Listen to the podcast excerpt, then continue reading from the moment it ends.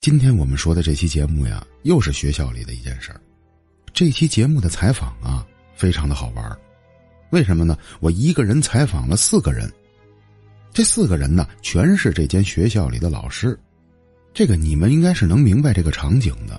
一旦人多了，这多恐怖的事儿啊！让他们一讲啊，讲的是欢声笑语，弄得我们几个人呢，采访的时候一点都不严肃。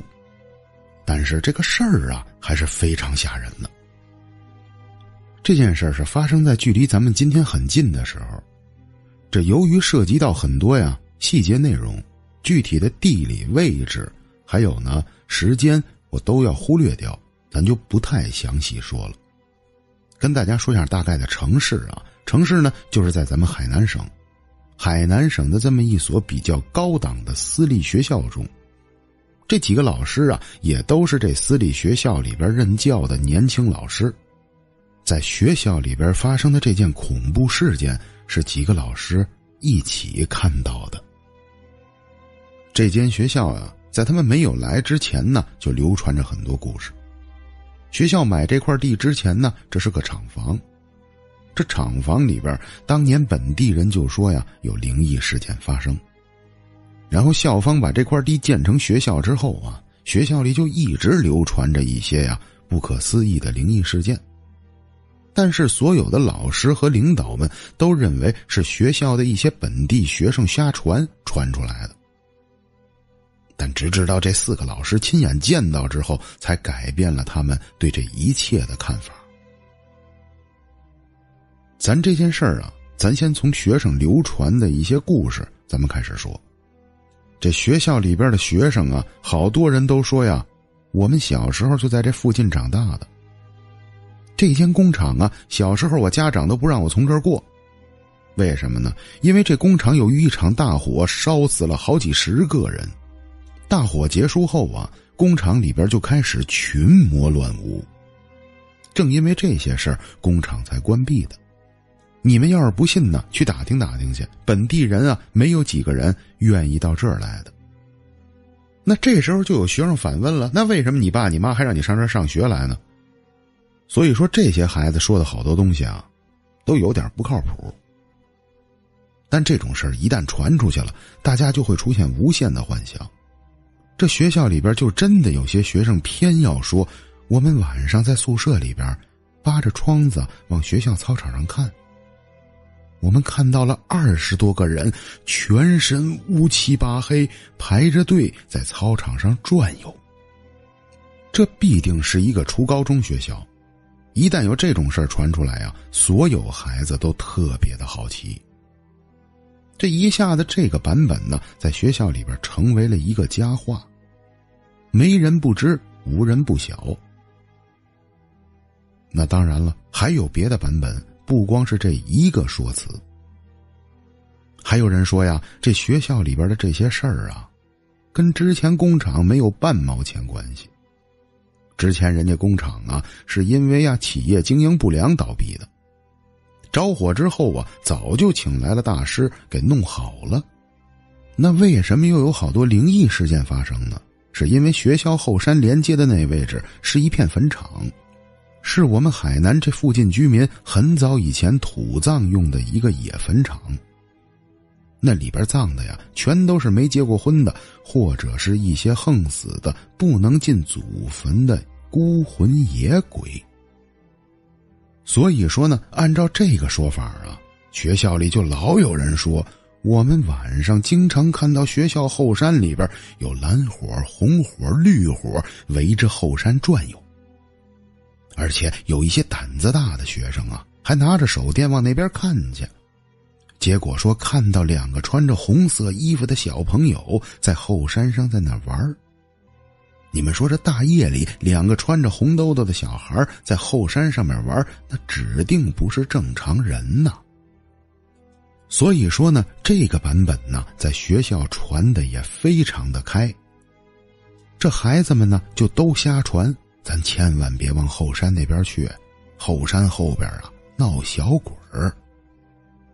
但是这些流传呢，都是一些谣言，这只有孩子们呢拿这些事儿啊当业余生活娱乐玩耍。那对于老师的角度，这胡说八道啊！这哪有这个事儿发生呢？对不对？因为老师们都是有知识、有文化的年轻人，基本的理论逻辑他懂。这后山后边哪有坟场啊？可能在古代时候呀，葬过一些人。晚上飘出来的那些鬼火啊，也弄不好就都是磷火。还有之前说的，操场上有二十多个全身乌漆八黑的人围着操场转悠。那也太明显了吧？那怎么就你们几个人看见了，我们怎么看不见？这一来二去啊，这些传闻呢就非常的严重，弄得这当地附近呢都不乐意送孩子上这上学。可是这校领导他受不了啊，这学校得经营啊，这是一间私立学校，业绩呀还有收学生的数量是非常关键的。所以呢，校方就开始给老师开会，在学校里边打压这些事儿。哪个孩子只要是再提这些东西，就一定要严厉的惩罚他，或者是呢，咱们好好跟他说，进行啊严格的说教。有这么一度时间呢，这件事被控制的还是挺好的，学校里边的孩子们呀就没有人敢再乱讲了。再加上学校呢又实施了八点半之后呢不允许去操场或者上后山那边玩耍的禁令，这件事慢慢在学校里边啊就淡化了。可是，在接下来的日子里啊。让校方最想不到的是，学生们不闹了，这老师们呢开始闹起来了。这先期是啊，有一个东北来的老师，由于呢入校时间比较晚，教师宿舍都用完了，把他分配到了教学楼最角里边的一间空房子里，暂时啊在那儿居住。这个老师啊就一直向校方投诉，能不能给我赶快更换宿舍？我呀，住在那个地儿啊，是每天晚上都被鬼压床。最可怕的是啊，有这么一天晚上，我睁开了眼睛。因为平时我鬼压床都是不能睁开眼睛的，那天晚上我不知道哪来这么大的劲儿，我这睁开眼睛一看呢，在我屋顶的角上边飘着一个白色的女人。这女人连头发都是白的，全身穿着大白袍子。那绝对不是古代的那些漂亮的衣服啊！那白袍子就是普通的那些丧事用的布，而且呢，这些衣服全都是啊拿破布剪完挂在身上的。这女人的脸呢，我当时看不清楚，由于当时太黑了。但是她飘在空中的这整个身形啊，我是清晰可见。这老师就非得说呀，自己是经常遇到这个女人来找寻他。所以他是隔三差五啊，就向学校校方提出来：“我不住这儿，你要再住这儿，我就不在你这儿干了。”学校是非常缺老师的，尤其是这种啊名声不太好的学校。但东北老师的这件事儿啊，校方保守秘密还是做得很好的，学生们几乎是没有人知道。但在老师之间呢，传的还是很严重的。咱也不知道接下来的日子是这些老师起哄，还是真的有别的老师也看到过。学校连续接到投诉，都是啊这些住校老师说的。我我我我我也看到了，就我晚上也蒙眼，最近那女的真有，她就飘在我的屋顶上边。那还有一些老师说呢，晚上我去洗手间。我刚一推开洗手间的门呢，一个全身围着破烂白布的女人就站在洗手间里边，正在照镜子。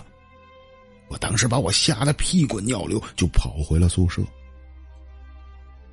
这学校啊，老接到老师们的这些反馈，校方肯定是受不了的。这刚平息一点万一哪天又闹起来了，这不是麻烦吗？所以学校呢，就专门为这个事件开了一次大会。让老师们呢赶快呀把这件事平息平息，不要再聊这件事了。学校呢是你们工作的地方，学校要是坏了，咱们都拿不着工资，咱都得呀喝西北风去。学校的这个老师会呀开的是非常的成功，还有一些呀特别积极主动的年轻老师站出来给大家普及这方面的知识。这其中说的最凶的呀。这就是我其中采访这四个人中的那个男老师。他呢，在开会的时候还为了拍领导马屁，积极的主动发言。他说呀，呃，那个我呀，小时候啊是在农村长大的，我们村里发生的这些事儿啊，比咱学校这都严重多了。我告诉你们吧，就是幻觉。我们的村民呢，一个个都好极了。我觉得全都是大家呀，越传越凶。嗯，这样吧，我给你们讲个案例啊，你听听这些事儿到底是真的还是传的。我们村子那儿啊，产一种东西，什么呢？就是芦笋。这每年呢都会来大量的商人来上我们村子收芦笋。我们村里边有个老太太，由于得了重病啊，基本上就病入膏肓了。她这个病啊，每天到了晚上啊，她就说身体里边疼。实际上要咱现在说，应该就是癌症什么的。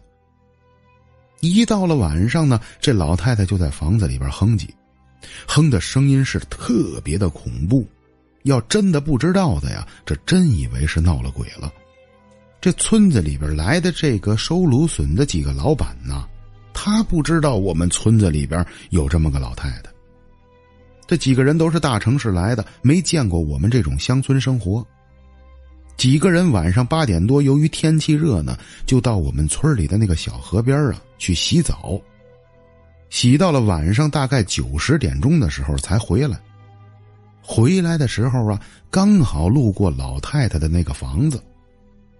这走到房子门口吧，就听见这房子里边传出来的声音，把这几个人差点给吓死。因为在那种幽暗的月光下，再加上村子里边晚上特别的黑，一个八十多岁的老太太由于疾病疼痛，释放出来的那种声音。那不是正常人能模仿得了的。这几个人一听啊，就觉得这声音呀，像是来自地狱的声音，把这几个人给吓得屁滚尿流，就直接跑村长那儿去。村长听完之后啊，当时就笑了，说：“那是我们村里啊，谁一个孤老户，人家得了病了，晚上没人管他，他疼，他可不闹呗。”可是你就这么说也没有用，那几个人呢，就偏偏说我们村闹鬼。还有呢，这转过天来，其中一个老板呢，就马上回家了，是死活也不在我们村子里边待。所以我觉得大家平时看到的这些东西，都是一些巧合和一些幻象，你们呢大可不必放在心上。咱学校啊，指定什么事儿都没有。这老师讲的这故事啊，引起了大家的哄堂大笑，而且他讲述方式也比较幽默。当时真的是啊，博得了领导的赞赏。领导们还觉得，哎，这小伙子行，这老师不错。你看，在学校最危难的时候站出来帮助学校说话。但是后边可笑的事儿就发生了，这万万想不到啊！后边他们遇到的这件事儿里，吓得最严重的就是这个男老师。而且呢，后边跟校方闹得最凶的也是他。后边发生的事儿啊，是这个样子的：有这么一天晚上，这个比较活泼的男老师啊，拉着三个女老师，说是去唱歌，找了这么一个量贩式的 KTV 啊，几个人这一唱啊，就唱到了晚上十二点多才回学校。这由于转天不用上班，也没什么可担心的。几个人呢，不单是唱了歌，还喝了点酒，挺兴奋的，高高兴兴的呢，就沿着学校的主路啊，奔着宿舍走去。这三女一男呢，由于喝了点酒，晚上在学校里边也没有保持低调，也没太注意老师该有的这些形象。他说：“我们几个人呢，在这主路上走着，还唱着歌，刚才呀，还取笑着谁谁谁五音不全的事儿。”我们正说着说着话了，这走在最前边的一个女老师忽然间掉头就跑向我们几个人，这一下子把我们就给紧张起来了。女老师马上伸出了一个手，指着一个方向告诉我们说：“呀，你们看，那是什么呀？”我们几个人呢，随着女老师指的方向就看了过去。我的天哪！一个女人呐，站在学校围墙的角里边，脸朝着墙，背对着我们。这女人呢，全身啊，好像是挂满了乱七八糟的白布，这些白布啊，全都是一条一条的。不，当然了，不是木乃伊那样的，这白布都是不规则的，有方的，有片状的，有一丝一丝的，挂满了全身。女人的个子得有一米七以上，头发特别的长。这会儿我们只看到了她的背面。那个位置正常人是不会去的，那地方晚上是会被蚊子咬死的。谁没事站在那儿站着呀？而且还穿了这么一身衣服。我们四个人这当时啊，这后背这冷汗呢，唰的一下子就出来了。海南的天气呀是非常热的，我们看到这女人之后啊，就感觉一下子降温了二十度一样，整个空气都凝聚了起来。其实这会儿我们几个人呢，应该赶快跑。为什么？因为我们没必要朝着那个方向走。可是当时由于看到这么害怕的东西，腿都已经麻了。他背对着我们呢，也就是这么六七秒左右，这个女人呢一下子就侧过了身来。我跟你们说，这得着重说一下，他这个侧身呢是没有咱们人类脚步运动的，好像是一个画面一样。歘一下子就侧过来了，他就开始呢朝着学校的副教学楼方向走。这刚走了没有两步啊，我这几个女同事的其中一个就小声的跟我们说：“啊，快快快看，好像脚没有着地，那东西是飘着的。”他这一说呀，我们的目光就全都又注意到他脚上。这一看呢，他真的双脚根本就没有踩在地面上，这东西明显呢就是在往学校的那个教学楼方向在飘。我们几个人不约而同的就牵起了手来。这虽说这几个女老师里边都挺漂亮的，我当时感觉不到任何的温暖，就是害怕无助，而且也不敢动。只能眼巴巴的看着那个全身缠满布条的女人，朝着学校的教学楼慢慢的这么飘。这飘着飘着，更可怕的事就发生了。这女人不但是飘，一下子就腾了空起来，直接奔着教学楼二层高的窗子就飘了进去。她飘进窗子之后啊，我们四个人从之前的害怕、恐惧。到接近于崩溃，因为呀，平时装作理智的我，这个事儿完全没法解释。其实说实话，我在农村长大，我接受了不少的这方面的感染。那天开会的时候，我唱高调，那纯属是为了拍领导马屁。我自己呀，并不是完全不相信这些事儿，但是呢，在这几个人中，我是唯一的男性。我这会儿啊，就出于面子，我也不能一下子就崩溃了。我当时提起了精神，咬着牙，揽着这三个女老师，奔着我们宿舍楼就跑去了。这件事儿啊，后来过了很久以后，我才跟他们说实话。我说那天晚上，其实你们仨比我坚强。我当时吓得耳朵都聋了，我都不知道我是怎么跑回去的。还有呢，我要不是嫌丢人呢，我都先想让你们仨把我送回男老师宿舍那边，因为必定你们是三个人能结伴回到女宿舍去。你不知道那天晚上啊，我英雄救美完之后，我回宿舍付出了多大的代价。反正我的手啊，一直是这么摸着墙，只要有一点没光亮的地儿，我都不敢走，我只有敢绕到特别亮的地儿。跑回宿舍之后，那天晚上我根本就没有自己住，我住到了咱们同事的房间去了。这整件事事发之后啊，这四个老师基本上就崩溃了，因为之前呢，同学们说的、老师说的，他们根本就不相信。还有呢，大家别忘了之前讲的，这孩子们和老师们说了好几个版本。他们那天晚上只是见到了一个版本，这四个人呢，他平时能没事一块儿去唱歌，指定在生活中也是特别要好的朋友。这四个老师啊，真的是被吓着了。在接下来的日子里，没有十天，就在本地另外一所学校找了这么一个工作。他们以最快的速度离开了这间学校，而且以后啊，再也不想跟这间学校有任何的瓜葛和沾染了。你们知道为什么吗？因为他们跟我说呀，我们只是看到了那个布条的女人。那如果之前学生们传的那二十多个乌黑的人，再让他们看见。我觉得我们可能就要崩溃在这间学校里边。